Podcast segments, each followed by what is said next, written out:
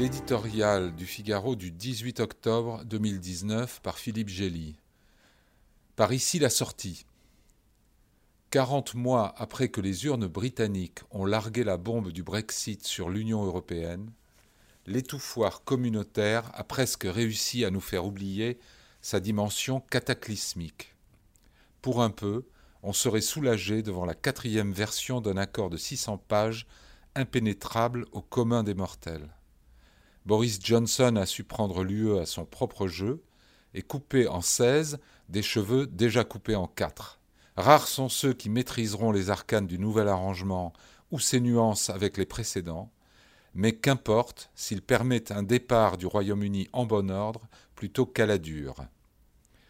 Dans l'anticipation des coûts du divorce, il n'est pas négligeable de rassurer citoyens et acteurs économiques qu'un saut dans l'inconnu rendait nerveux.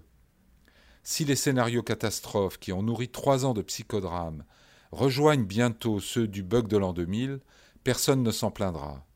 Grâce en soit rendue à l'infinie patience du négociateur Michel Barnier et à sa vigilance face aux finasseries de la perfide Albion.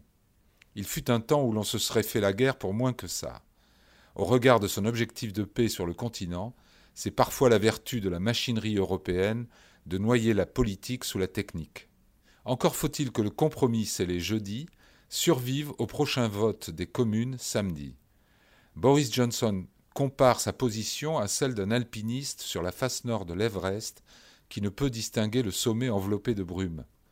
Mais hormis décevoir les Européens, le Premier ministre n'a plus grand-chose à craindre.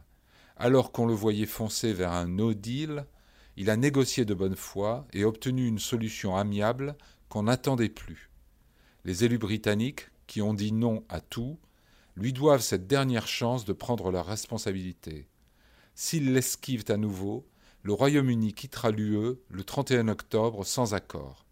Dans tous les cas, Bojo se présentera devant les électeurs comme celui qui, au regard de l'histoire, a tenu la promesse du Brexit.